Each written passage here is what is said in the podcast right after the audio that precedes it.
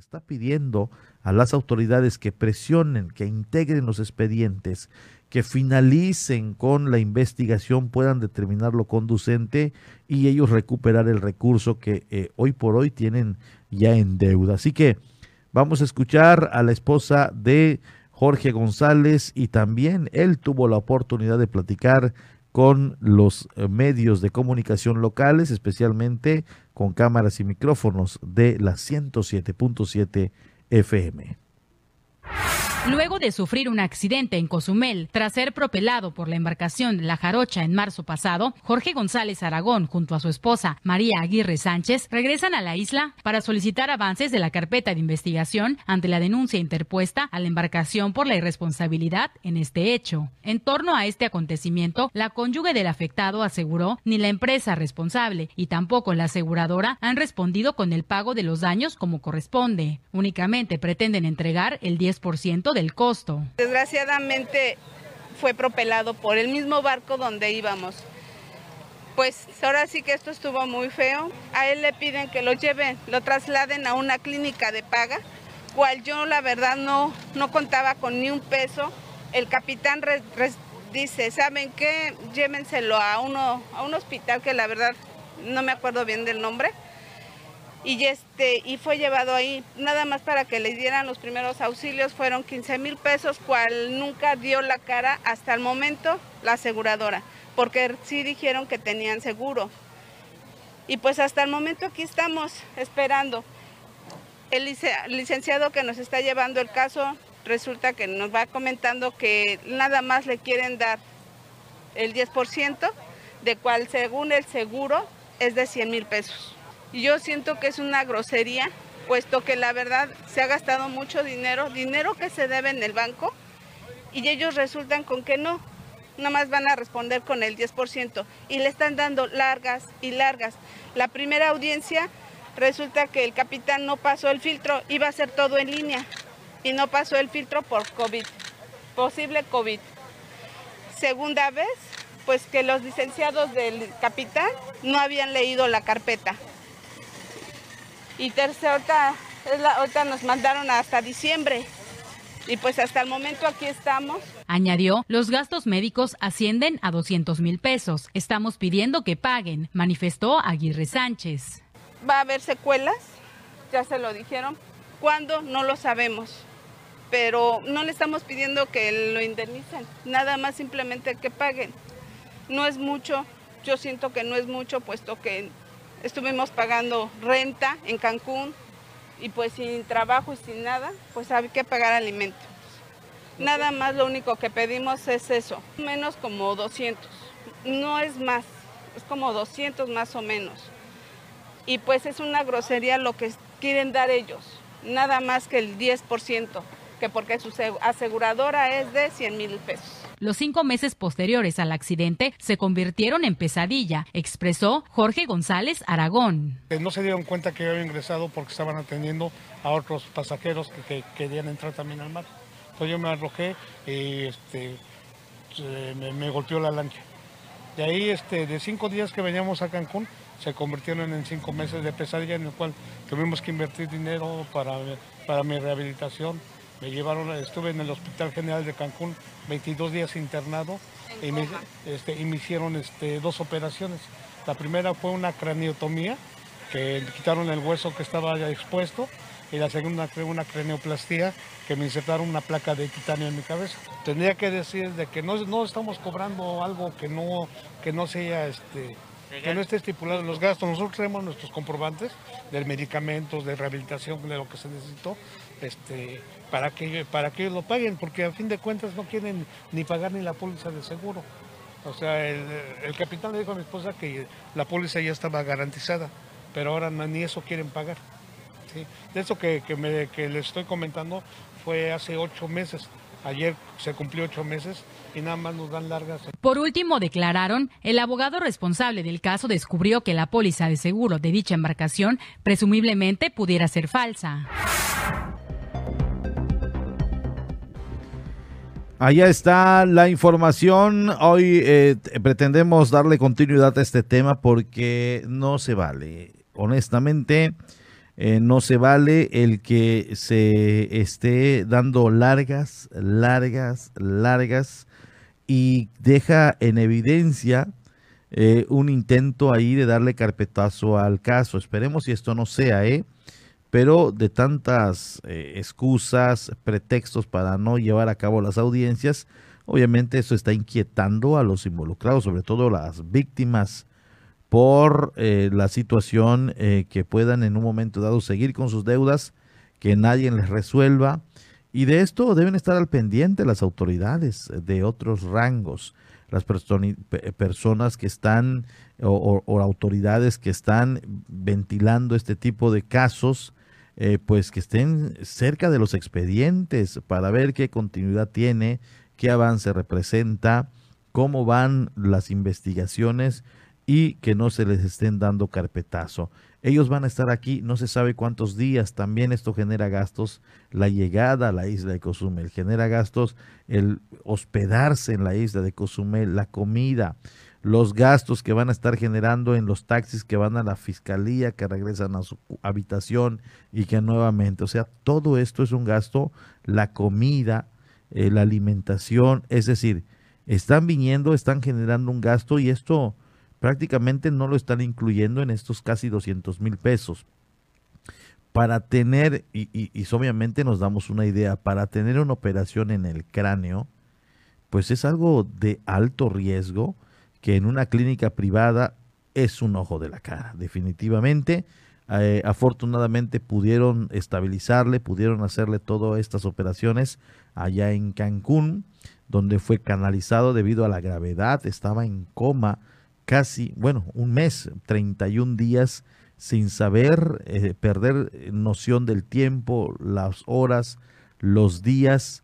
Es, es un infierno lo que vivió el señor Jorge, Jorge González, y esto es verdaderamente muy, muy lamentable que tengan que venir porque su caso está estancado, no avanza.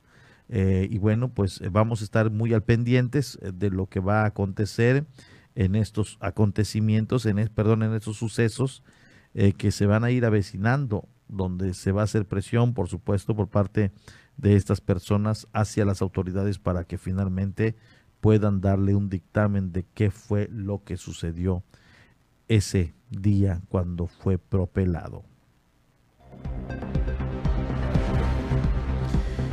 Le doy a conocer que ya comenzaron con los trabajos de rehabilitación de la avenida Rafael Melgar con la calle 31 en Cozumel, allá donde se encuentra el faro de Caletita, donde se encuentra también el muelle de, de ferries, de transbordadores.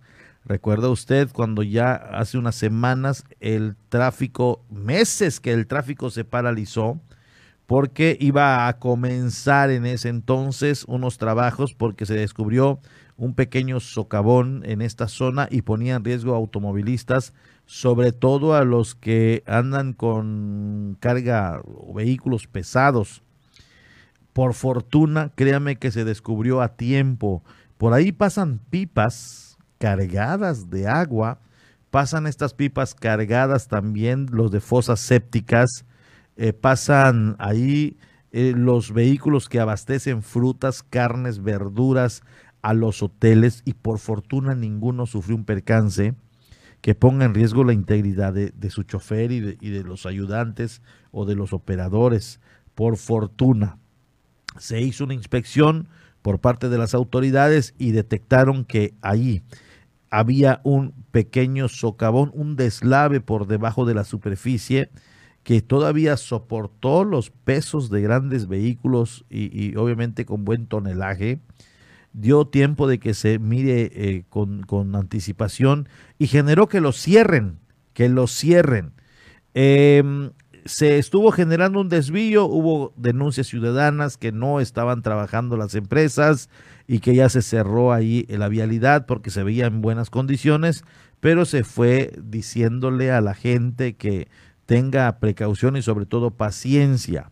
Finalmente comenzaron los trabajos y hoy ya se está nuevamente eh, poniéndose, poniéndole asfalto, ya se está encarpetando, cerrando todo lo que se tuvo que abrir para reparar esta importante vía. Por lo tanto, creo yo que será en los próximos días o semanas, días, cuando ya se reabra esta vialidad. Qué bueno, porque ya comienzan a llegar mayor número de cruceros y la Rafael Melgar, todos sabemos, tanto su costera sur hasta la Claudio Canto Anduce, todos sabemos que en temporada de buenos cruceros, eh, obviamente esta requiere estar al 100%.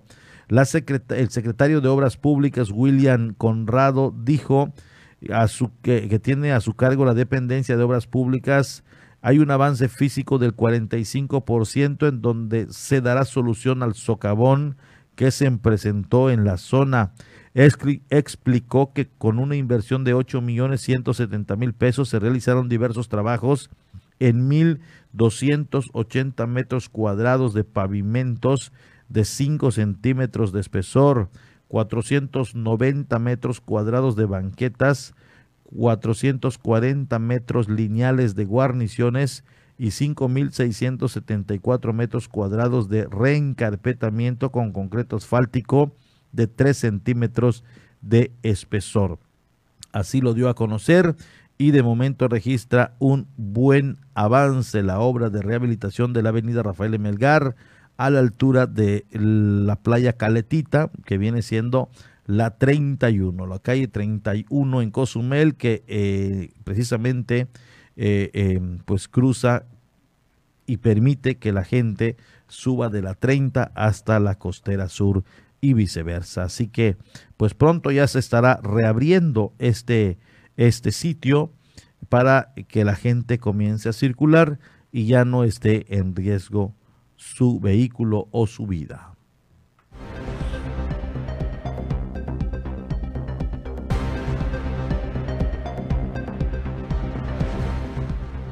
También le doy a conocer que miembros del Cabildo Cozumeleño aprobaron por unanimidad, unanimidad la modificación del programa de inversión anual del ejercicio 2021 implementado en el municipio de Cozumel para la administración 2021-2024, lo cual se podrá realizar los procesos licitatorios para seleccionar a los ejecutores de las obras.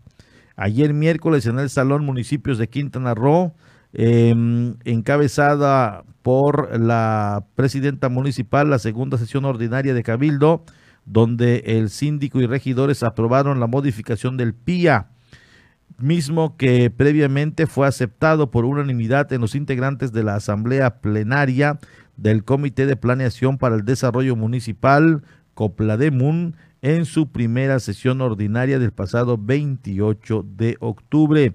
Por tal motivo, esta primera modificación de la administración para el periodo 2021-2024 eh, redundará en la reforma del recurso del Fondo de Aportaciones para la Infraestructura Social Municipal y Fondo de Aportaciones para el Fortalecimiento Municipal.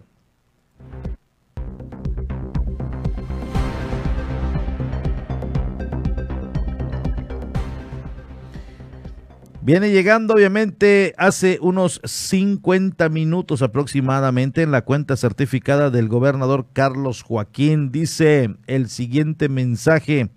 Quintanarruenses, la noche del viernes o la madrugada del sábado recibiremos el Frente Frío número 7. Esperamos lluvias, actividad eléctrica y rachas de viento con, intervalo, con intervalos de chubascos. Tenemos eh, tememos precauciones, perdón, tomemos precauciones, abríguense, cuiden a su familia y mascotas. Así lo dio a conocer el gobernador de Quintana Roo justo hace unos minutos que obviamente pues em, es con el único propósito de que no nos agarren los cambios bruscos ni mucho menos estas precipitaciones que se van a avecinar a través eh, de este Frente Frío número 7 que hará presencia en nuestra zona. Eh, pues ya tenemos listo, me dice a Mauri de la Cruz, la Doche Vele. Nos viene llegando un mensaje. Las calesas ya se adueñaron de lo que queda de la ciclovía en la Melgar. Utilizan este espacio para desplazarse con todo y el riesgo que esto significa. ¿Dónde están las autoridades? Se preguntan ¿Por qué no se les sanciona a estas personas que las operan? Yo creo que tiene mucha razón este mensaje ¿eh?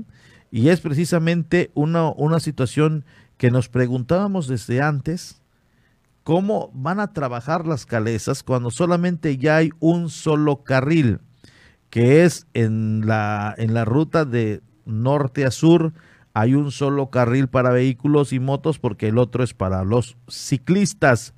Y esto funcionó perfectamente en el, en el, tema cuando la pandemia estaba más agudizada, es decir, habían más casos, no habían cruceros, muy poco turistas en la costera sur de la isla de Cozumel. Y la pregunta ahora es, ¿qué ruta van a tomar las calesas?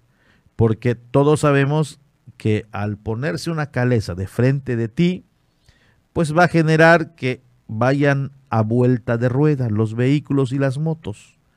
¿Dónde van a meterse las calesas? Se les va a retirar este, este trayecto, hacia dónde se van a dirigir, van a retirar la ciclovía, quedará como anteriormente estaba, eh, podrán abarcar la ciclovía, las calesas para que pasen los vehículos. Hay turistas que van a ir con prisa y obviamente tendrán los taxistas que ir pues, pues a una velocidad tal vez un poco más rápida que cualquier calesa y estas van a perjudicar la vialidad. Hay muchas, muchas preguntas al aire.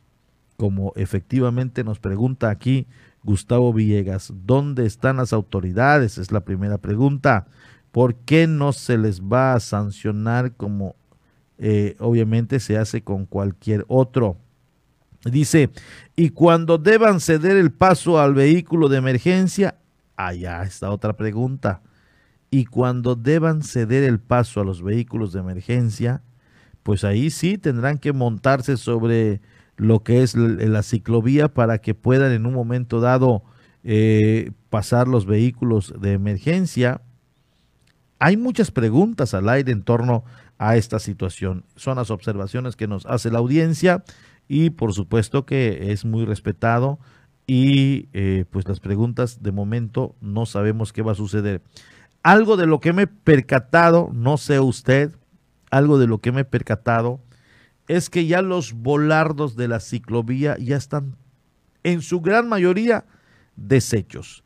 Antes de salir la anterior administración habían contado 42 volardos que ya no existían y que no se han vuelto a colocar. Es decir, hoy por hoy ya no son 42. Yo creo que estos ya aumentaron. Yo creo que estos ya aumentaron. Entonces, van a continuar con la ciclovía, se está dejando deteriorar para que finalmente desaparezca esta zona, se van a rehabilitar los volardos.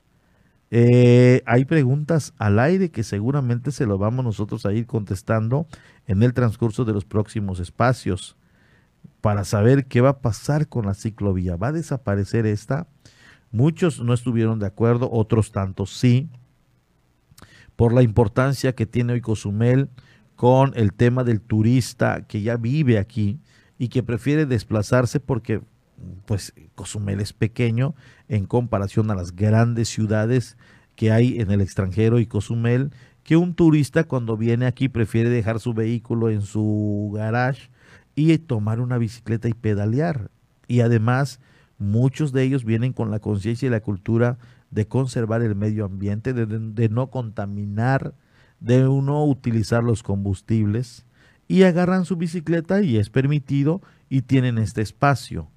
¿Que es importante? Sí lo es. ¿Que perjudica? También. Pero, pero se va a determinar y se tiene que determinar en algo. Entonces, vamos nosotros solamente a dejar las preguntas al aire. Eh, dice, eh, bueno, antes de irnos, disculpa una pregunta. ¿Qué sucedió con los del yate? Aparecieron, apareció el yate, no hay información. Lo único que sabemos es que se suspendió la búsqueda por parte de las autoridades y fíjese que es un buen tema para estar abordándolo en un momento más. Trataré eh, de comunicarme con Alberto Uchmeso. Él era uno de los que subió a las avionetas junto con otros cozumeleños y continuaron con la búsqueda. Eh, yo después de platicar con el hijo de el Timbres, eh, pues ya se fue a Holbosch. Eh, no sé si era de Holbosch, los apellidos así como que, como que me, me dicen de que está relacionado con gente de Holbosch. Em, el caso es que le estuve marcando y me dijo que no podía contestarme unas llamadas, que justamente estaba cansado buscando a su señor padre junto con los operativos en Holbox. Desde ahí traté de no molestarle porque obviamente y entendí que merece también eh, pues, eh, pues su espacio para buscar a su papá. Entendí que es un tema muy delicado, entonces preferí ya no molestarle más pero vamos a ver la manera de contactar a gente que estuvo involucrado en la búsqueda de la embarcación y que nos dé eh, pues información. A ver de qué, porque las autoridades eh, lanzaron un comunicado, el caso de la Secretaría de Marina, que solamente van a estar a activar un protocolo cuando sepan de un de una información que pueda dar con los tripulantes o con el yate en cuanto les llegue una información, van a zarpar a buscarla. Mientras no, no van a seguir buscándolo. Y sí se tardaron, ¿eh? sí tardaron las horas que les estipula la ley y eh, pues tuvieron que suspender. Pero dijeron, eh, tenemos la instrucción de que en cuanto visualicen algo sospechoso, que pueda ser eso o no, inmediatamente zarpar y lanzar las avionetas para que vayan en busca de, de, de, obviamente, y prestar el auxilio. Así están como que están eh, al pendiente solamente de los reportes. Entonces, no tenemos de momento información, pero vamos a tratar de ubicar nosotros a gente que estuvo relacionada en la búsqueda y que más o menos nos cuente acerca de esta situación. Y créame que le obtendremos eh, pues información a este respecto. Me dice a Mauri de la Cruz que nos vamos con las frecuencias 95.1 y 107.7 FM a escuchar las breves del mundo a través de la Doche Vele.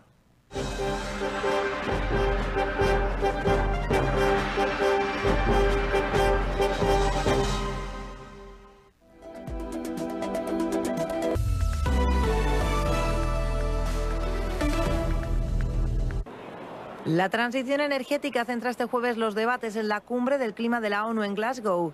El primer compromiso de la jornada lo protagonizaron los 19 países, entre los que se incluyen Estados Unidos, Costa Rica o Canadá, que han acordado dejar de financiar con dinero público los proyectos de extracción de energías fósiles fuera de sus territorios para finales de 2022. Quedan fuera de este acuerdo grandes consumidores e inversores de este tipo de energías como China. El gigante asiático tampoco participará del gran compromiso de la jornada, el que ha anunciado el gobierno británico y en el que cerca de 190 países y organizaciones se comprometerán a eliminar por completo el uso del carbón en la generación de energía. Además de China, se resisten también a este compromiso otros de los grandes contaminantes como Estados Unidos o India. El carbón es el combustible fósil más contaminante y el que más contribuye al cambio climático. La Organización Mundial de la Salud advirtió hoy que el nivel de transmisión de coronavirus en Europa vuelve a ser muy preocupante. La advertencia llega al mismo día en que Alemania registra su cifra más alta de contagios diarios desde el inicio de la pandemia. Son 33.949 nuevos casos en las últimas 24 horas, 200 más que la última cifra récord registrada hace poco menos de un año. Si no se toman medidas, dice la OMS, Europa podría acabar registrando otro medio millón de muertos en apenas tres meses. El presidente izquierdista de Perú, Pedro Castillo, designó este jueves a Abelino Guillén como nuevo ministro del Interior. El exfiscal que procesó a Alberto Fujimori es el tercer ministro en esta sensible cartera en los primeros 100 días de mandato de Castillo. Este jueves, el Congreso Nacional de Perú reanudó además el debate para decidir si otorga un voto de confianza para el nuevo gabinete ministerial del presidente tras haberse suspendido hace una semana por el deceso de un parlamentario. Estados Unidos ha anunciado que mandará a Etiopía un enviado especial para intentar mediar en la fuerte escalada del conflicto entre las fuerzas gubernamentales y los combatientes de Tigray. La Unión Europea, por su parte, pedía hoy un alto el fuego inmediato entre las partes. El lunes se declaró el estado de emergencia después de que las fuerzas rebeldes asegurasen haber tomado dos ciudades a unos 400 kilómetros de la capital, Addis Abeba. Este jueves se cumple un año desde que comenzó el conflicto que ha puesto en jaque la paz en uno de los países hasta ahora más estables del Cuerno de África.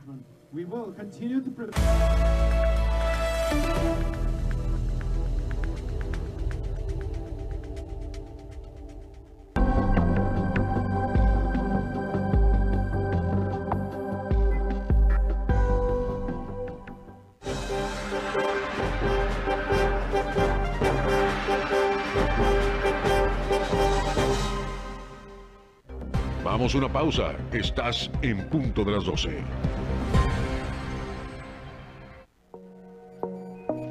Consejos básicos para seguir protegiéndonos del coronavirus. Quedarse en casa si se está enfermo. Si no se siente bien, quédese en casa y llame a su médico. Esto ayudará a asegurarse de que recibe el asesoramiento correcto. Si tiene dificultad para respirar, busque atención de inmediato. No tocarse la cara con las manos sucias, sobre todo nariz, boca y ojos. Cambie su manera de saludar. Al saludar a las personas es mejor mantenerse a más de un metro de distancia. Evite el saludo de abrazo, de mano o de beso. Uso correcto del cubrebocas. Si vas a usarlo, úsalo bien, cubriendo completamente tu nariz y boca. Buena alimentación e hidratación. Tome agua diariamente y aliméntese sanamente. Consuma frutas ricas en vitamina C y verduras. No bajemos la guardia. Cuídate y cuida de tu familia. 107.7 FM, La Voz del Caribe. ¿Sabes en dónde vives? ¿Conoces su historia? ¿Sus leyendas? Pues ahora en 107.7 FM tenemos una respuesta para ti y para todos.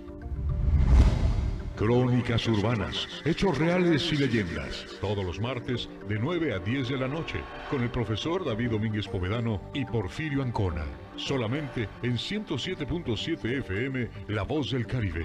La voz de la historia.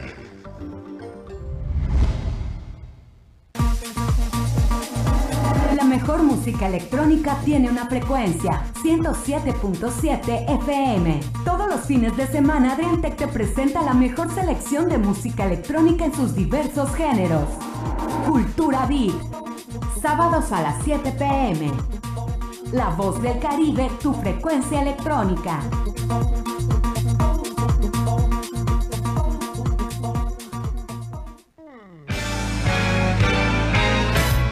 ¿Qué tal? ¿Cómo están? Les saludo Alex de la Hoy. Les quiero invitar todos los sábados a las 10 de la noche a que me escuchen en el programa de Rucos Night. Es un espacio tranquilo, un espacio para escuchar música de aquellas canciones que nos acompañaron durante la década de los 70s, 80s, un poquito de los 90s, no tanto, pero sí sobre todo 70s y 80s para rucos muy rucos, pero sobre todo canciones que nos traen muchísimos recuerdos y nos hacen disfrutar, recordar aquellos tiempos cuando éramos chicos, jóvenes, niños, adolescentes o incluso un poco rucos. Todos los sábados a partir de las 10 de la noche Rucos Night, con un servidor Alex de la. Ahí nos encontramos, ¿sí? A través de 107.7 FM, La Voz del Caribe.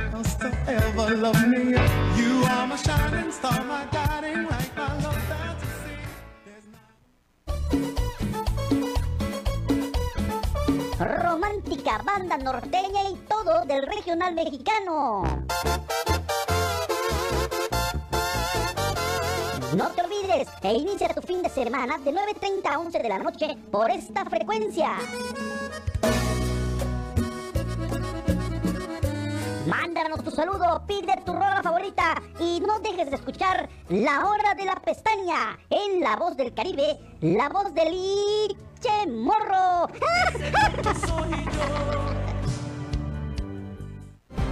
Ya estamos de regreso en punto de las 12 con la información.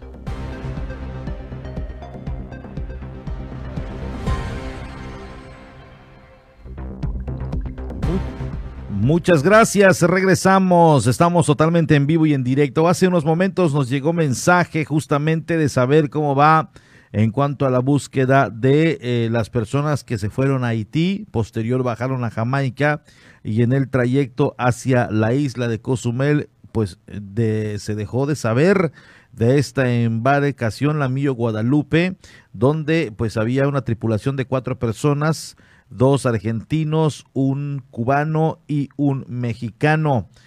Ya tenemos en línea telefónica a Alberto Uchimeso. Eh, mi estimado Beto fue, eh, sin duda alguna, una de las personas que se involucró en la búsqueda. Eh, fue el que sobrevoló la zona junto con otras personas y fue parte de esta organización de conocedores del mar, de gente del mar que se solidarizaron con la familia, también apoyando a las autoridades en la búsqueda. No se sabe mucho. Vamos a platicar eh, con Beto Uch acerca de hasta dónde, hasta dónde llegaron, qué tanto se hizo y bueno, de cómo se encuentra hoy por hoy. Mi estimado Beto, muchas gracias por tomarnos la llamada. Muy buenas tardes, Porfirio, a tus apreciables órdenes. Un saludo al amable auditorio. Muchas gracias, Beto. Pues, ¿qué sucedió? ¿Hay inquietud de la gente, Beto, en saber, eh, en saber qué fue exactamente lo que sucedió eh, y cómo se encuentra este procedimiento de búsqueda? Mira, hasta donde tengo conocimiento, te puedo informar que nosotros en su debido momento y a solicitud de los compañeros pescadores salimos en aquella ocasión en búsqueda en una avioneta durante un lapso de siete horas a recorrer la zona donde aparentemente bueno se desapareció la embarcación. Días previos existía un clima muy precioso, excelente, mar calma, día soleado, eh, sin ningún riesgo natural, vamos a decirlo así, que pusiera en peligro la embarcación. ¿Qué fue lo que realmente sucedió? Desconocemos. Nosotros solo participamos un día en la búsqueda y estuvimos coordinados con otros compañeros de alrededor de la región, en toda la costa de Quintana Roo, Yucatán y también parte de Cuba, enlazados buscando a, esta embarcación, la Moy Guadalupe. Eh, se realizaron aproximadamente como una semana fue las búsquedas diferentes, saliendo de diferentes posiciones, sobre todo de Cancún, avionetas que salieron de ahí, también con el apoyo de la Secretaría de Marina Armada de México y de SAR, sin tener resultados positivos. Finalmente, la autoridad marítima eh, decretó un oficio donde expuso que se suspendía la búsqueda física en ese momento, pero que se habría un una está una bus, una gente en stand-by para en caso de que alguien reportara alguna situación que llevara a, a encontrar la embarcación Mol Guadalupe hasta ahí quedamos nosotros como gente, amigos, compañeros de estas personas navegantes, marinos, que desaparecieron y que al día de hoy pues aún no tenemos noticias ni rastros. Entonces, eh, todo quedó a partir de entonces en manos de la autoridad marítima que es la autoridad competente en materia de búsqueda, salvamento y rescate de embarcaciones que requieren auxilio cuando obviamente se solicita, ¿no? Oye, Beto, te voy a pedir un favorcito. Si puedes bajarle tu volumen a tu aparato receptor y solamente comunicarnos con el teléfono porque tenemos aquí un, eco eh, que obviamente no nos deja escucharte muy bien. Entonces, ya teniéndote solamente en línea telefónica, pues creo que vamos a mejorar el audio. Oye, Beto, eh, eh, todavía creo que sí, ya te ya, le bajaste ahí al aparato receptor. Eh, si hay manera de que por favor le puedas bajar a tu a tu a, tu estéreo, a tu ah, sí, sí, ya estoy, ya estoy, ya estoy ah, fuera de, no te preocupes. Oye, Beto, tenemos entendido que la familia de los argentinos ha hecho una serie de campañas. Tampoco se ha tenido respuesta, ¿verdad?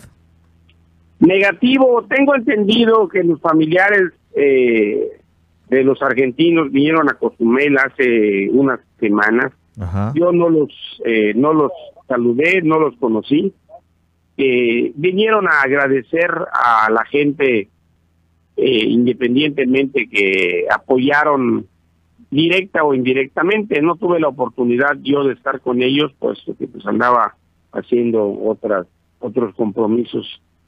Y eh, desafortunadamente esta gente, como todos los familiares de cada uno de los tripulantes, muy destrozados, deprimidos, eh, al no encontrar a sus familiares, desconocer las causas que llevaron realmente a la desaparición de la embarcación eh, y no tener ningún rastro a de dónde poder guiarse. Y bueno, pues así las cosas, ya la comunidad tiene ya información eh, pues de lo que se estuvo haciendo, mi estimado Beto. Hay inquietud, la gente quiere saber. Vamos también a buscar la versión de las autoridades que se encargaron de la búsqueda, eh, también de cómo continúa esta, si han tenido novedades. Pero, pero esto, por supuesto, con nuestros equipos de noticias vamos a indagar un poco más. Ahora, pasando a otro tema, mi estimado Beto, aprovechando que nos estás haciendo el favor de atender la llamada, ¿Cómo van con el Guajo Open? Estamos escasos 10 días. Muy bien, mi estimado. Aquí andamos dándole dedicados al 100%. Ya estamos prácticamente, como tú has dicho, a 10 días y la cuenta regresiva a la vuelta de la esquina para el disparo, tan esperado disparo de salida del Guajo Open el próximo domingo 14 de noviembre. Vamos viento en popa, todos los permisos concernientes a las autoridades de pesca, de Capitanía de Puerto, Marina, eh, la logística, vamos muy eh, bien, eh, enfocados positivamente. Esperemos ya en el transcurso de estos días con, recepcionar, tener registros de las gentes que están por venir a participar en este en esta 37 edición de Puerto Aventuras, Playa del Carmen, Puerto Morelos, Isla Mujeres, Cancún, Punta Allen, la Riviera Maya, de aquí de Cozumel. Estamos muy ansiosos, esperamos contar con un buen número de embarcaciones y, ¿por qué no decirlo? Hasta este momento el Guajo está corriendo en una forma pues que no se había esperado en tiempos atrás, ¿no? Hay embarcaciones que capturan dos, tres guajos en un día y estamos en el punto, en, la, el espacio y tiempo para realizar el último torneo del año y cerrar con broche de oro los torneos de pesca deportiva en la isla de Cozumel. Muy bien, pues una vez más te deseamos mucho éxito en este otro torneo de pesca, mi estimado Beto. Y bueno, pues ahí vamos a estar como en los otros eventos apoyando. Muchas gracias por recibirnos la llamada. Claro que sí, antes de terminar contigo, un saludo a todo el radio auditorio que nos está escuchando. Las inscripciones están abiertas. Eh, pueden contactarnos al número 987-564-0405 o 987-103-5019. Acudimos a donde ustedes estén para llevar a cabo el registro eh, y esperamos contar con su amable presencia para eh, darle un toque muy especial y cerrar con broche de oro este torneo en este en los torneos en la isla de Cozumel de este año. Un saludo a todos y que tengan un excelente fin de semana. Así es, Beto, muchas gracias. Gracias a ti. Allá está Alberto Uchmeso, quien es presidente del comité organizador del Guajo Open y además una persona que estuvo relacionada en la búsqueda de los cuatro tripulantes y por supuesto la Moy Guadalupe y donde desafortunadamente no tenemos noticias eh, de, de, ese, de este caso. Eh, ayer hubo pronunciamiento, mi estimado Mauri de la Cruz. Voy a tratar de reproducir a través eh, de esta, de la computadora, el pronunciamiento oficial de la presidenta municipal de Cozumel en torno a lanzar las convocatorias para el Carnaval Cozumel 2022. Vamos a escuchar lo que dijo la presidenta Juanita Alonso Marrufo.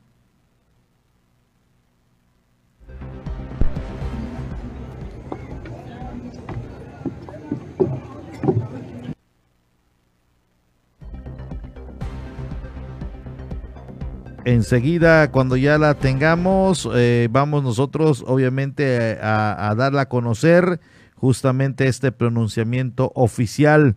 Eh, y bueno, pues ya, ya lo tenemos en cuanto, eh, en cuanto ya nos, a Mauri nos dé el cue, pues obviamente lo vamos a presentar. Buenas noches. Las dejamos con el audio.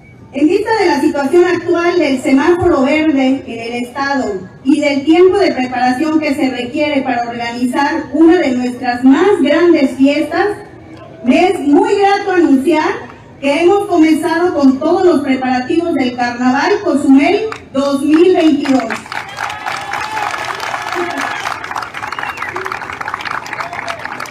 Iniciando hoy con el lanzamiento de las convocatorias para todos los interesados en ser el rey y la reina del carnaval Cozumel en sus diferentes categorías, así como de los diversos concursos de disfraces, comparsas y carros alegóricos.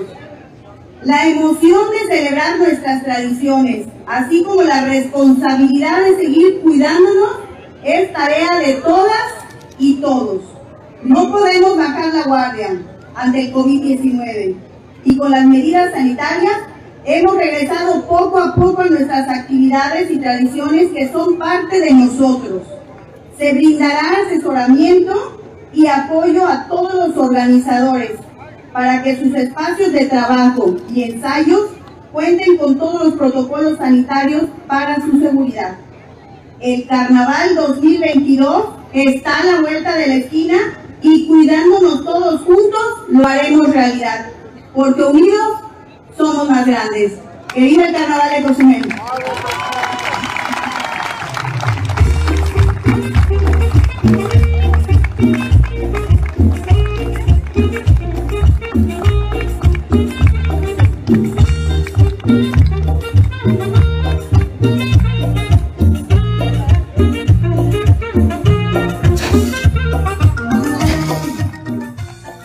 Vámonos a Cozumel, como dirían allá en el macizo continental. Vámonos a Cozumel, a la fiesta del carnaval. Muchas gracias.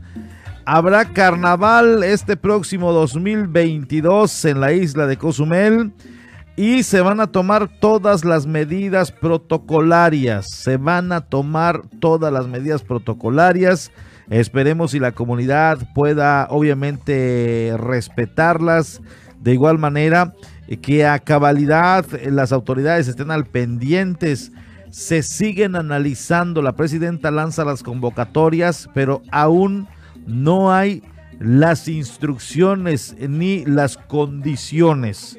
Esto, créame que habrán condiciones porque así debe hacerse con total responsabilidad.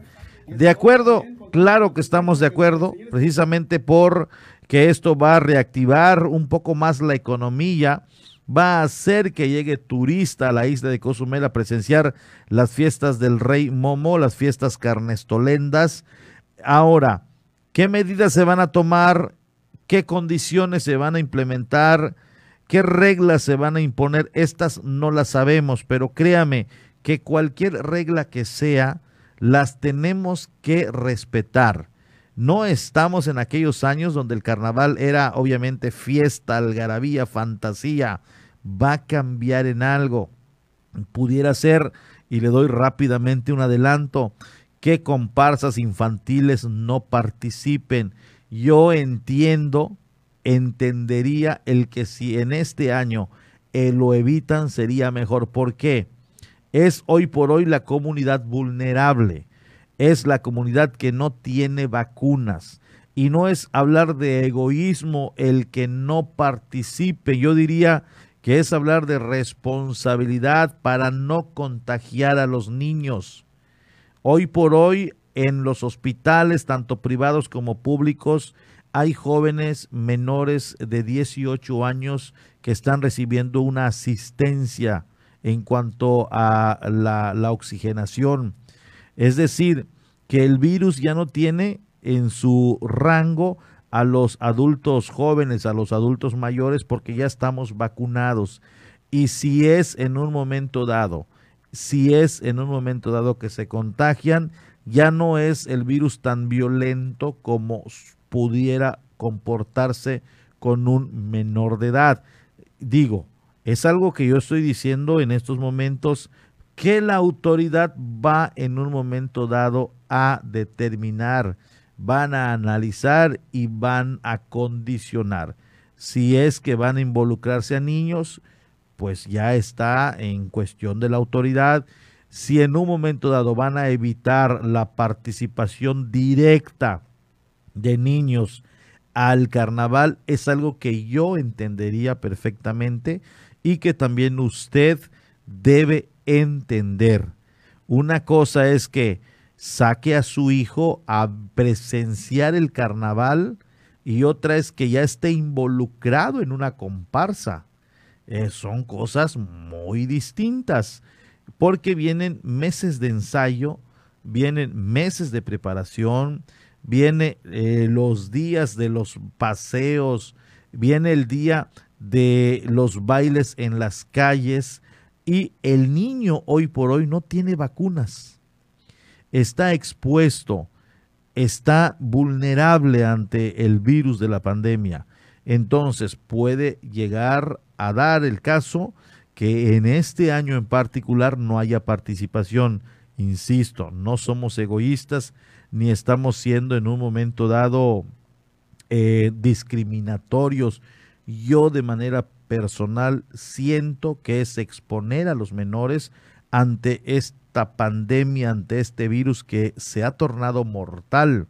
A muchos se nos han ido amigos, parientes, conocidos, familias. Entonces, solamente se lo dejo ahí, solamente ahí se lo dejo. La autoridad en su momento determinará qué se va a hacer y qué no se podrá hacer. Este, pues cuando nos quedan ya unos minutos, nos vamos rápidamente con Omar Medina para que nos cuente eh, qué temas hoy se estará abordando en Felipe Carrillo Puerto. Te saludo con mucho gusto, Omar. Muy buenas tardes. ¿Qué tal, Porfirio? Muy buenas tardes. Sin duda, pues una jornada tranquila aquí en Felipe Carrillo Puerto, a excepción pues de la tarde, noche de ayer, cuando se eh, suscitó, perdón, un hecho pues sin duda preocupante, algo que eh, pues ya también mantiene a la comunidad pues muy atenta a lo que pueda suceder. Y es que justo ayer se reportó pues eh, lo que se conoce como levantón, es decir, la privación ilegal de la libertad de una persona que eh, estaba ya prácticamente entrando a Felipe Carrillo Puerto, a escasos kilómetros ya de llegar a esta cabecera municipal, eh, cuando fue eh, pues colisionado por una camioneta de la cual descendieron, eh, descendieron perdón, varias personas armadas y se lo llevaron dejando a la mujer que le acompañaba en el sitio, quien fue eh, justamente eh, quien eh, dio parte a las autoridades, aunque previamente pues había sido amenazada de muerte por parte de estas personas, según refirió en su declaración. Esto pues está siendo ya investigado por las autoridades. Hasta el momento se desconoce la identidad de la persona, es decir, no se ha divulgado información al respecto, son siendo son tanto herméticas las autoridades en torno a este hecho, pero que ya pues preocupa a la comunidad porque incluso ya se venía a venir desde hace ya algunos eh, meses, eh, y es que esto lo decimos de manera extraoficial, algunas personas eh, han referido que incluso esta pues persona que ha sido privada de su libertad habría sido amenazada con anterioridad de que algo pues iba a sucederle, esto pues se hace presumir que probablemente este, este hecho esté ligado con la delincuencia organizada, serán obviamente las autoridades quienes se encarguen de confirmar o desmentir este hecho. Lo cierto es que es el tema principal en esta, eh, pues desde ayer por la noche, y todavía el día de hoy, ya que eh, pues eh, no se ha dado a conocer mayor información al respecto, se ha tratado de mantener eh, incluso un operativo muy discreto, eh, sin embargo, pues obviamente dadas las circunstancias y que aquí eh, pues la gente se conoce, básicamente desde ayer mismo se supo este hecho. Las autoridades investigan, insisto, pero hasta el momento pues no han dado mayor información al respecto, porque es básicamente esta información la más importante que se está manejando pues ya a través de todos los medios de comunicación. Obviamente tenemos también información relacionada con otras con otros temas que estaremos compartiendo ya en breve con la comunidad de Felipe Carrillo Puerto Porfirio. Excelente, Omar. Gracias por el tema y la información. Muy buenas tardes. Muy buenas tardes, Porfirio. Dejamos a Omar que se prepare porque ya va a comenzar precisamente el pulso de Felipe Carrillo Puerto. Un aviso importante, el cierre de las vialidades en Cozumel con motivo de la realización del evento Gran Fondo Nueva York Cozumel 2021. Las siguientes vialidades permanecerán cerradas el día sábado 6 de noviembre y domingo 7 sábado 6 de noviembre de las 6 de la mañana a 11, a la avenida Andrés Quintana Roo, 11 avenida como se le conoce, desde la Rafael Melgar hasta la avenida Pedro Joaquín Codwell. Domingo 7 de noviembre de las 5.30 am a las 2 de la tarde, la avenida Rafael Melgar desde la avenida Andrés Quintana Roo, eh, que es la 11 Sur, hasta la entrada Chancanab, antigua carretera costera sur, desde Avenida Claudio Canto hasta el Mezcalitos. El mismo domingo, desde las 7 de la mañana a 2 de la tarde, carretera transversal de oriente a poniente, de Mezcalitos hasta la avenida Pedro Joaquín Codwell o 30 Avenida, Avenida Pedro Joaquín Codwell, 30 Avenida, desde el Boulevard Antonio González Fernández o el aeropuerto hasta la avenida Andrés Quintana Rola 11. El Boulevard Antonio González Fernández, que es del aeropuerto, desde las 55 Avenida hasta la, hasta la Rafael Melgar. Carretera Costera Norte desde Sedena hasta el Hotel Melía. La Avenida Andrés Quintana Roo, desde la Avenida Pedro Joaquín Godwell, 30 Avenida hasta la Avenida Rafael Melgar también estará cerrada.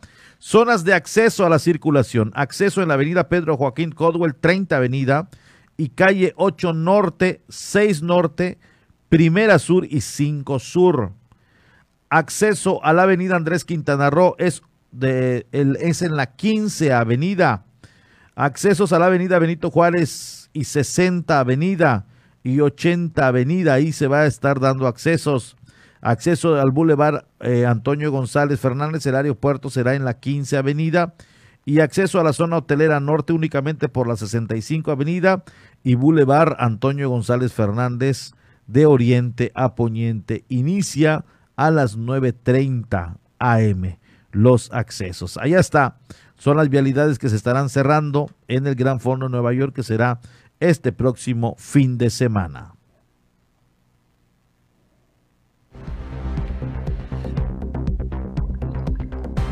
Cedemos los micrófonos a Omar Medina para que comience el pulso de Felipe Carrillo Puerto.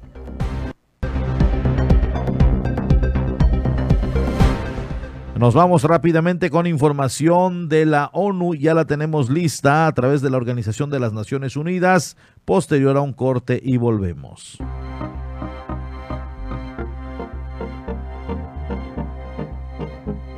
El fiscal de la Corte Penal Internacional ha decidido abrir una investigación formal sobre los presuntos delitos cometidos en Venezuela desde 2017 en el contexto de manifestaciones y disturbios políticos. Así arrancamos la ONU en minutos. Soy Beatriz Barral. El fiscal Karim Khan anunció la apertura de la investigación desde Caracas, donde firmó una carta de entendimiento con el Gobierno para colaborar activamente a pesar de las diferencias de opinión sobre este tema. Según ese memorándum, no se ha identificado a ningún sospechoso ni objetivo todavía y la investigación tiene como objetivo establecer la verdad y si existen o no motivos para acusar a alguna persona. Así respondía el presidente de Venezuela, Nicolás Maduro. Respetamos su decisión como Estado aunque le hemos manifestado que no la compartimos. Y en ese marco hemos firmado un acuerdo que garantice ahora sí y de manera efectiva la cooperación, la complementariedad positiva, el apoyo mutuo, el diálogo constructivo para buscar la verdad y la justicia entre el Estado venezolano y sus instituciones y la Fiscalía de la Corte Penal Internacional. El fiscal se mostró realmente complacido por el compromiso de colaboración y aseguró estar al tanto de las líneas divisorias políticas y las divisiones geopolíticas. Nosotros no somos políticos. Nos guían los principios de legalidad y el Estado de Derecho. Y les pediré a todos ahora, en este momento, a medida que avanzamos a esta nueva fase, que den a mi despacho, a mi oficina, el espacio necesario para llevar a cabo su trabajo. La apertura de la investigación formal concluye el examen preliminar que se abrió en 2018 para analizar las denuncias de que las fuerzas de seguridad del Estado hicieron un uso frecuente de la fuerza excesiva para dispersar y reprimir las manifestaciones y arrestaron y detuvieron a miles de miembros reales o supuestos de la oposición, varios de los cuales habrían sido sometidos a graves abusos y malos tratos durante su detención, según señala la documentación de la Corte. En 2020, la Fiscalía concluyó que existe una base razonable para creer que se han cometido crímenes de lesa humanidad desde al menos abril de 2017 y ahora se ha anunciado la investigación formal. En Nicaragua, tres días para las elecciones del 7 de noviembre, la Comisión Interamericana de Derechos Humanos y la Oficina Regional de ONU Derechos Humanos condenan la falta de garantías en el proceso electoral y reiteran su llamado al Gobierno para que restablezca las condiciones que conduzcan a unas elecciones libres y justas. En un comunicado conjunto señalan que es imperioso eliminar los obstáculos a la plena participación en el proceso electoral. Los organismos denuncian la intensificación de la represión en el marco de esa campaña. Ambas organizaciones denuncian que la cancelación de tres partidos políticos, la detención arbitraria de siete precandidatos a la presidencia y de más de 30 líderes sociales y políticos, junto con la descalificación de una candidata a vicepresidenta, han eliminado el pluralismo político que el Gobierno estaba obligado a garantizar. Aseguran que es imprescindible que el Gobierno restablezca el Estado de Derecho, libere a todas las personas detenidas arbitrariamente y cese los ataques contra personas y organizaciones consideradas como opositoras al Gobierno, los medios de comunicación y la sociedad civil. En la COP26, Chile, Polonia, Vietnam y otros 43 países han firmado una declaración comprometiéndose a poner fin a las inversiones en carbón para eliminar este tipo de energía para la década de 2030 en las principales economías y en la década de 2040 en el resto. La declaración cuenta con 77 firmantes, entre los que se encuentran 46 países, 23 de los cuales se comprometen a acabar con el carbón por primera vez. Creo que el fin del carbón está a la vista. Creo que estamos llegando a un punto en el que la energía del carbón pasa a la historia, dijo el presidente de la conferencia. Sin embargo, los mayores financiadores del carbón, China, Japón y Corea del Sur, no han firmado el documento, aunque se comprometieron a dejar de financiar la generación de carbón en el extranjero para finales de 2021. Y los casos de COVID-19 en el mundo vuelven a subir y Europa es de nuevo el epicentro de la pandemia y se encuentra en un punto crítico, asegura la Organización Mundial de la Salud. En las últimas cuatro semanas, Europa ha experimentado un aumento superior al 55% en los nuevos casos de COVID-19. La organización destacó como más preocupante el rápido incremento de contagios en las personas mayores y que el 75% de las muertes son de gente de más de 65 años. Además, el porcentaje de ingresos hospitalarios se ha duplicado en la última semana. A pesar de que el número de casos de COVID-19 es casi récord, las muertes se sitúan aproximadamente en la mitad de los niveles máximos de hace un año. Esto refleja los efectos de la vacunación. En Europa y Asia Central se han administrado mil millones de dosis, pero la cobertura es muy dispar.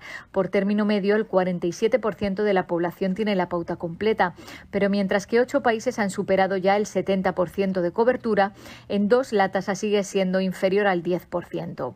En los lugares en los que la aceptación de la vacuna es baja, muchos países del Báltico, Europa Central y Oriental y los Balcanes, la tasa de ingreso las tasas de ingreso hospitalario son elevadas. En todo el mundo, la semana pasada, 56 países de todas las regiones reportaron un aumento en el número de muertes superior al 10%, informó el director general de la OMS en la rueda de prensa semanal. El doctor Tedros dijo que es algo que no debería estar pasando porque tenemos las herramientas para evitarlo. No, more go to that have no deberían ir más vacunas del COVID-19 a los países que ya han vacunado a más del 40% de su población hasta que COVAX tenga las vacunas que necesita para ayudar a otros países a conseguirlo también, sostuvo Tedros. Hasta aquí las noticias más destacadas de las Naciones Unidas.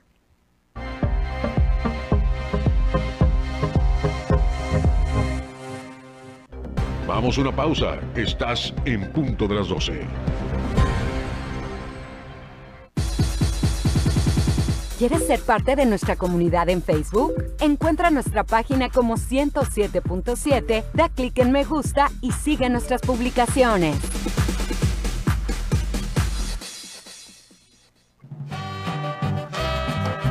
¿Qué pasó, Pichoy? ¿Cómo estás? Te veo medio impaciente. Eh, nada, chino. Es que estoy aquí esperando al repartidor que tengo pedido así una pizza de doble pepperoni con piña, que viene con su promoción así de pan de ajo y refresco, pero como que se tiene tardado así, ya sabes, te dicen 40 minutos y ya pasaron 42. ¿Y por qué no fuiste directo a la pizzería, Pichoy? Eh, ¿qué te pasa tú, mentecato? ¿Qué quieres? ¿Que me dé el bicho ese del COVID así? ¿No ves que la pandemia sigue, papá? Como dicen en todos lados, no bajemos la guardia, sino al ratito llega la desgracia a tu casa. No, mi rey. Además, ya las jornadas de vacunación están a todo vapor. Mejor ve, vacúnate y detengamos juntos los contagios. O ya se te olvidó las 500 vacunas que te pusieron de chiquito que ni te acuerdas y ni la marca sabías. Y mira, allá andan hasta buceando los arrecifes como si nada. Tienes toda la razón, Pichoy. A cuidarse. Y tú, Sataol, que me estás escuchando, mentecato, cuídate, medidas sanitarias y vacúnate. Si no, no te doy de mi pizza. 107.7 FM, La Voz del Caribe. La voz de la salud, papito.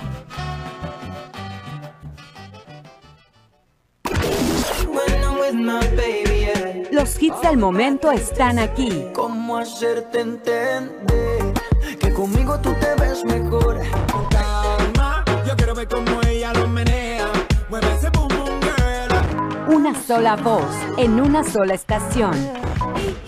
La Voz del Caribe. Una de las cadenas televisivas y radiales más famosas del mundo, la Deutsche Welle de Alemania, llega a nuestra estación. 107.7 FM presenta cápsulas de información general, de cultura y noticias que forman parte de lo que sucede en todo el mundo. Mantente en sintonía con 107.7 FM y escucha a la Deutsche Welle, aquí en La Voz del Caribe, donde somos radio.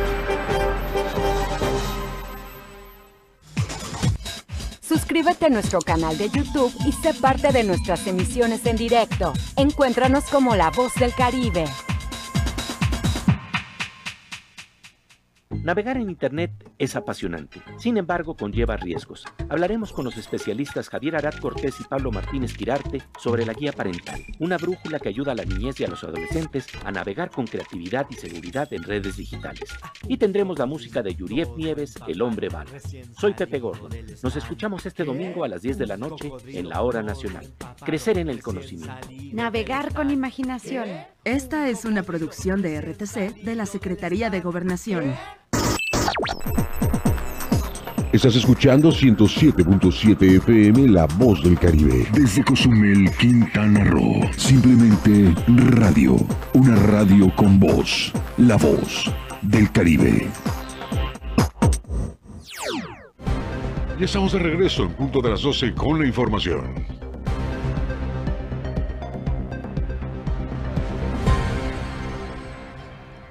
Muchas, muchas gracias. Regresamos. Estamos totalmente en vivo y en directo a través de la 107.7 FM, La Voz del Caribe. Como se lo di a conocer, hay 10 casos de jóvenes hospitalizados. 5 están en privados, 5 en hospitales públicos en el tema del COVID-19, pero también hacen el llamado a aplicarse la vacuna contra la influenza, que si bien la influenza hoy por hoy no representa tanto riesgo porque no fue tan mortal como lo es ahora el COVID-19. Vienen las, eh, las temporadas de temperaturas bajas y están pidiendo a los ciudadanos que se vacunen contra la influenza. Así lo dieron a conocer. Vamos a escuchar precisamente esta información. Los 10 menores de 18 años afectados por el COVID-19 son atendidos en cinco hospitales privados y cinco más en el medio público, dijo Agustín Telles Duarte, subdirector de salud. Al ser entrevistado, Telles Duarte dio a conocer que en estos momentos existe un brote de enfermedad respiratoria que afecta a los niños en esta temporada de invierno. Bueno, es muy importante en este momento que toda la población sepa, los padres, que hay este, tenemos un brote de una enfermedad respiratoria alta que se llama CRUP. El CRUP es causado por el virus de la parainfluencia, no, influenza, no tiene que ver con el COVID. El virus de parainfluenza es un virus aparte. Es la que da una tos perruna, que seguro han oído en algunos niños que dicen que suena como foca. ¿Ok? Esta enfermedad no es mortal, y tiende a aliviarse por sí misma. Lo que sí es que hay que tratar los síntomas y llevarlo al pediatra para que le den los medicamentos en las dosis adecuadas y de esa manera evitar que se les compliquen sus hijos.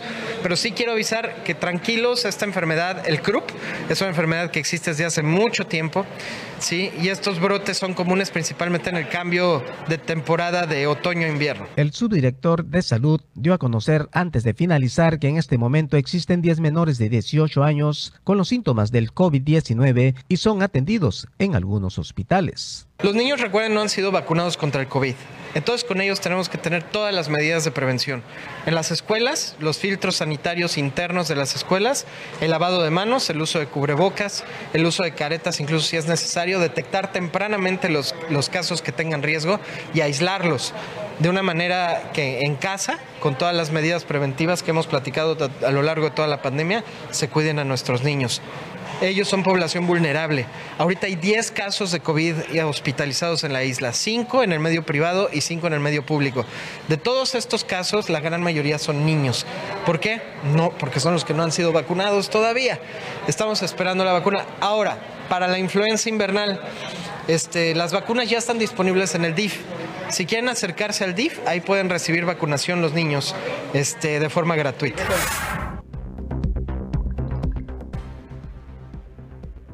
Allá está la noticia que nos dan a conocer. Importante que se vacunen. Y ya escucharon los eh, que están hospitalizados son los jóvenes menores de 18 años, los que no tienen su vacuna. Eh, pues es importante el que estén ya, ya protegidos con este biológico. Una recaudación de 7 millones de pesos se ha contabilizado por parte de la CONAM. Esto pese al aumento en el costo del brazalete que permite al turista visitar el parque marino. Escuchemos. En el reciente corte de la venta de brazaletes para visitar el parque marino, existe una recaudación de aproximadamente 7 millones de pesos, pese a los 90 pesos de aumento de la pulsera dijo Fernando Alonso Orozcojeda, director de la CONAM. Este, sí hemos tenido recaudación, no como en otros años. Aquí lo que pasó el año pasado es que se incrementó, eh, los legisladores tomaron la decisión a nivel federal de aumentar de 36 pesos a 90 por entrar, usar y gozar bienes de dominio público de la nación, que son las áreas naturales protegidas. Este, llevamos aproximadamente, eh, en la reunión de consejo lo dimos a conocer, aproximadamente más de 3 mil, 30 mil brazaletes vendidos aproximadamente, pues ese, ese ingreso pues entra a las arcas de la tesorería de la federación, quien a la vez se lo distribuye a la CONAM para que puedan realizar acciones de preservación, conservación dentro de las áreas naturales protegidas a nivel país. Añadiendo el funcionario que el corte de este año se contabilizó entre los 6 y 7 millones de pesos. Explicó que los ingresos provenidos de los brazaletes son utilizados en todo el campo que abarca la Comisión Nacional de áreas naturales protegidas. Eh, sí, nos han estado este, proviendo de recursos eh, en días previos, este, o en próximos días más bien, estaremos también dándole mantenimiento a la señalética, eh, instalando algunas señales que también se adquirieron por parte de la CONAN, todo el recurso fiscal. Este, logramos adquirir una embarcación también, este, que si bien es cierto, eh, la embarcación estaba en Cancún, pero los motores son nuevos y eso nos permite tener una buena operación. y también nos, nos, nos, nos, suministran recursos para tener la operación básica dentro del área natural protegida, tanto del parque como del área de protección de flora y fauna.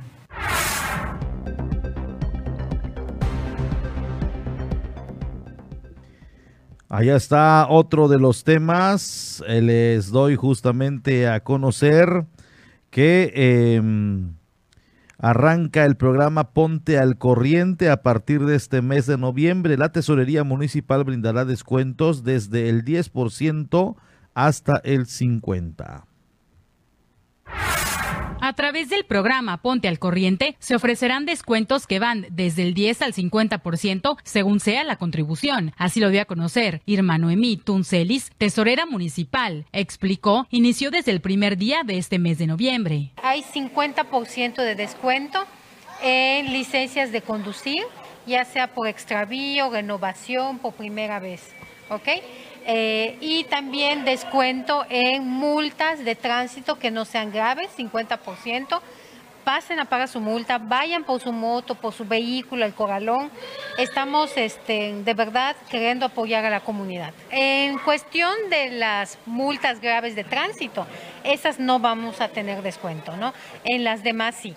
Igual para eh, los locatarios del mercado y Plaza del Sol, tenemos 45% de descuento en, este, en esos rubros. El descuento es durante el mes de noviembre y diciembre, hasta el 31 de diciembre. Asimismo, se ofrecen descuentos para locatarios de Plaza del Sol y el mercado municipal, apuntó Tuncelis. Aprovechen, es un 45% de descuento eh, queremos pues que se pongan al día, ¿no? Apoyarlos, que ya no tengan esa carga administrativa. Mira, en Plaza del Sol tenemos un rezago aproximadamente de 7 millones de pesos, ¿ok? Y en cuestión de este del Palacio Municipal de Mercado tenemos un rezago aproximadamente como de medio millón de pesos. Así es, entonces es un grupo importante. ¿No? Y es un apoyo importante que se le está dando a ellos. Para finalizar, comentó, en el caso del impuesto predial, se otorga a partir del mes en curso un descuento del 10% a pagar del ejercicio 2021.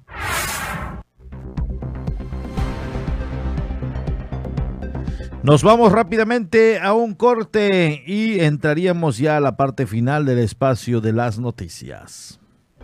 Vamos a una pausa. Estás en punto de las 12. La carnita asada se prepara en La Voz del Caribe. Escucha a los mejores exponentes del regional mexicano con el compa de la cruz.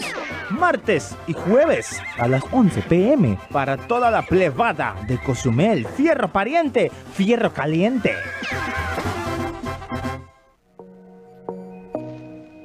Consejos básicos para seguir protegiéndonos del coronavirus. Lavarse las manos. Lávese las manos regularmente con un desinfectante a base de alcohol o con agua y jabón. Limpieza de superficies. Las prácticas de desinfección son importantes para reducir el potencial de contaminación por el virus COVID-19. Informarse. Infórmate sobre el COVID-19 a través de fuentes confiables. Cuidado al toser o estornudar. Utilizar el estornudo de etiqueta que consiste en cubrirse la nariz y boca con un pañuelo desechable o con el ángulo interno del brazo. Evitar las áreas muy concurridas. Tomar precauciones adicionales para evitar lugares o áreas muy abarrotadas. Respetemos la sana distancia. No bajemos la guardia. Cuídate y cuida de tu familia. 107.7 FM, La Voz del Caribe. ¿Sabes en dónde vives? ¿Conoces su historia? ¿Sus leyendas? Pues ahora en 107.7 FM tenemos una respuesta para ti y para todos. Crónicas urbanas, hechos reales y leyendas. Todos los martes de 9 a 10 de la noche con el profesor David Domínguez Povedano y Porfirio Ancona. Solamente en 107.7 FM, La Voz del Caribe, la voz de la historia.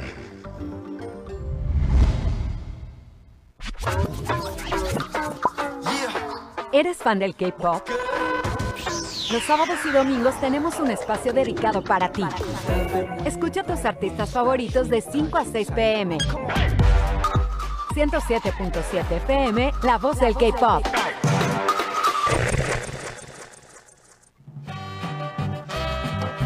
¿Qué pasó, Pichoy? ¿Cómo estás? Te veo medio impaciente. Eh, nada, chino. Es que estoy aquí esperando al repartidor que tengo pedido así una pizza de doble pepperoni con piña, que viene con su promoción así de pan de ajo y refresco, pero como que se tiene tardado así, ya sabes, te dicen 40 minutos y ya pasaron 42. ¿Y por qué no fuiste directo a la pizzería, Pichoy? Eh, ¿qué te pasa tú, mentecato? ¿Qué quieres? ¿Que me dé el bicho ese del COVID así? ¿No ves que la pandemia sigue, papá? Como dicen en todos lados, no bajemos la guardia, si no al ratito llega la desgracia a tu casa. No, mi rey. Además, ya las jornadas de vacunación están a todo vapor. Mejor ve, vacúnate y detengamos juntos los contagios. O ya se te olvidó las 500 vacunas que te pusieron de chiquito que ni te acuerdas y ni la marca sabías. Y mira, allá andan hasta buceando los arrecifes como si nada. Tienes toda la razón, Pichoy. A cuidarse. Y tú, Sataol, que me estás escuchando, mentecato, cuídate, medidas sanitarias y vacúnate. Si no, no te doy de mi pizza. 107.7 FM, La Voz del Caribe. La voz de la salud, papito.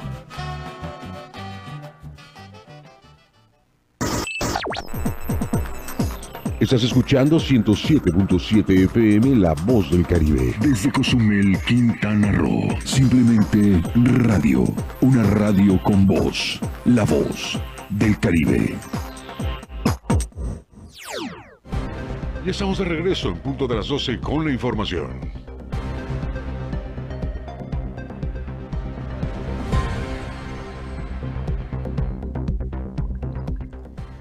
Muchas gracias, seguimos, estamos totalmente en vivo y en directo a través de la 107.7 FM, La Voz del Caribe. Rápidamente le digo que encuentran a una persona embolsada, encintado y decapitado. Estos restos fueron encontrados de un hombre ejecutado nuevamente en Prado Norte, uno de los fraccionamientos que se ha vuelto el más violento de Cancún. El cuerpo de un hombre fue encontrado embolsado, encintado y decapitado en la entrada de una privada en el fraccionamiento Prado Norte de Cancún, que en el transcurso de la semana ha sido el escenario de ejecuciones de cuatro personas. A las 6.55 horas, el Centro de Control, Comando, Cómputo y Comunicación C5 reportó la presencia de un objeto sospechoso en la calle Granadillo, esquina Tulipán, en la región 260, Manzana 12. De acuerdo con el reporte, el cuerpo se encontró tirado cerca de un mini super. Elementos de seguridad pública confirmaron que el cuerpo estaba maniatado, embolsado, encintado y decapitado. Reanudan en Chetumal vacunación contra el COVID-19 para menores con comorbilidades. Esta mañana inició una nueva jornada de vacunación contra el COVID-19 para menores entre los 12 y 17 años de edad con comorbilidades de riesgo. La aplicación de las primeras dosis de Pfizer, que él es, es el fármaco autorizado para este grupo, se lleva a cabo en el Hospital General de la zona del Instituto Mexicano del Seguro Social en la capital del estado y permanecerá activa hasta las 2 de la tarde. Cabe hacer mención que de acuerdo a un pronunciamiento del gobernador del estado ayer para diversos medios de comunicación, los siguientes municipios para ser atendidos con la vacuna contra las eh, o para las personas rezagadas será Otompe Blanco y Cozumel. Ha trascendido de manera extraoficial y se lo doy a conocer. Es Otompe Blanco y Cozumel los municipios que siguen de acuerdo a la lista o a la agenda de la Secretaría de Salud para que las personas rezagadas sean atendidas con su biológico. Así que, por favor, si usted es una de las personas que dudan demasiado, pues vacúnese. Es evidente y los números indican que esta vacuna le protege de fallecer por COVID-19. Tumban a funcionario de Eric Borges, renuncia el director de servicios públicos de José María Morelos por denuncia de acoso sexual, aseguran precisamente su inocencia. David Vega renunció a su cargo como director de servicios públicos luego de los señalamientos en su contra y la denuncia penal por acoso sexual como, como figura en la carpeta de investigación. Eh, sin embargo, aseguró ser inocente de las acusaciones contra su persona. Quiero decir que me declaro inocente de todo y voy a llegar hasta lo último, sentenció precisamente el señalado. Por su parte, el presidente municipal Eric Borges Yam adelantó que en la Dirección de Servicios Públicos designará a una mujer. Por el momento quedará una persona ahí. Sin embargo, estaremos buscando en próximos días quién asumirá el cargo y estarán ustedes informados, dijo el presidente municipal de José María Morelos, Eric Borges.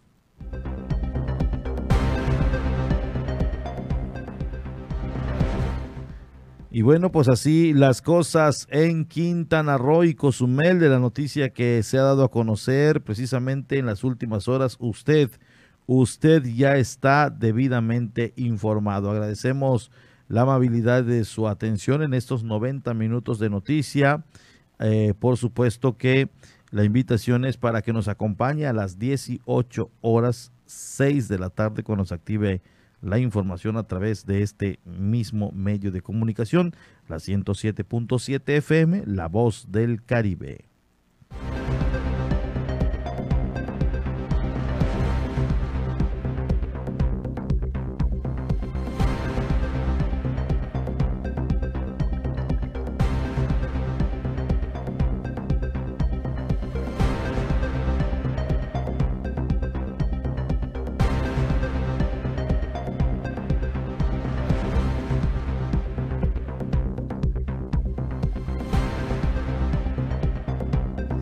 Nos viene llegando un clip de audio, un mensaje, una nota de audio. Enseguida lo daremos a conocer. Me indican en cabina que ya lo tenemos y vamos a escuchar qué nos dice un radio escucha. Hola, buenas tardes. Soy un ciudadano que quiere vacunar a sus hijos contra la influenza. Escuché que ustedes dijeron en, en las oficinas del DIF, pero acá en el DIF no saben nada.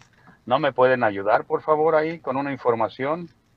Eh, unos dicen que es en el parque del DIF, otros en las oficinas del DIF. ¿O dónde es, por favor? ¿En alguna dependencia extra? Gracias. Y bueno, allá está el, el, el mensaje que nos hacen llegar.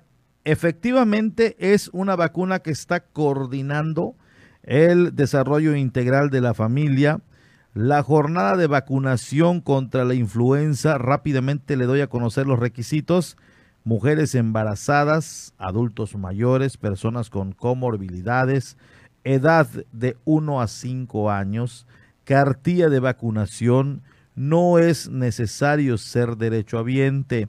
Es este día, 4 de noviembre del 2021, hora de 8 de la mañana a 2 de la tarde. Es en la coordinación de asistencia médica, es en la 95 Avenida Bis, entre 14 y 16 Colonia Emiliano Zapata, ahí donde se encuentra el edificio que arriba alberga las gradas del el estadio de fútbol y se le denomina a todo ese sector como la unidad Revolución. A este radio escucha le informo que es en la 95 Avenida Bis entre 14 y 16 Colonia Emiliano Zapata en el edificio que se encuentra en la unidad Revolución, que por abajo tiene unos cubículos donde ahí atienden a gente y por arriba están las gradas, obviamente, para poder apreciar algún partido de fútbol en el campo mayor de esta unidad Revolución. Ahí se llama Coordinación de Asistencia Médica. Y aquí pues una es una falta, es, es una coordinación de asistencia médica, pero al parecer están descoordinados. Estos de la coordinación deberían decirle allá en el DIF que cuando vaya gente a preguntar, los manden a esta dirección, porque es incómodo llegar al DIF y que se tiren la bolita y que no sepan a dónde es y que señor usted está equivocado y casi casi tiran al, al, al ciudadano como un loco cuando honestamente no están coordinados él oyó DIF, fue al DIF, ahí deberían canalizarle. Disculpe caballero, pero es aquí, aquí, aquí y aquí. Pero si no saben ellos tampoco, pues entonces cómo. Entonces así y así como diría Mauri de la Cruz. Entonces allá está. Coordínense para que no hayan estas dudas y la gente no los ande buscando. Y se trata, obviamente, de informar a la comunidad y que los niños aprovechen esta vacuna. Vienen las temporadas de temperaturas bajas y hay que estar preparados.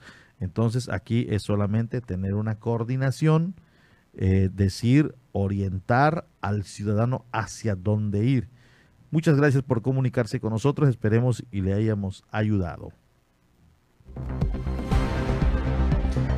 Llegamos a la parte final. Muchas gracias. Un gusto, la verdad, el que usted nos haya acompañado en el transcurso de estos próximos, eh, en el transcurso de estos minutos eh, de la 107.7. La cita es a las 18 horas con más información. Así que muy buenas tardes, pásela bien y muy buen provecho.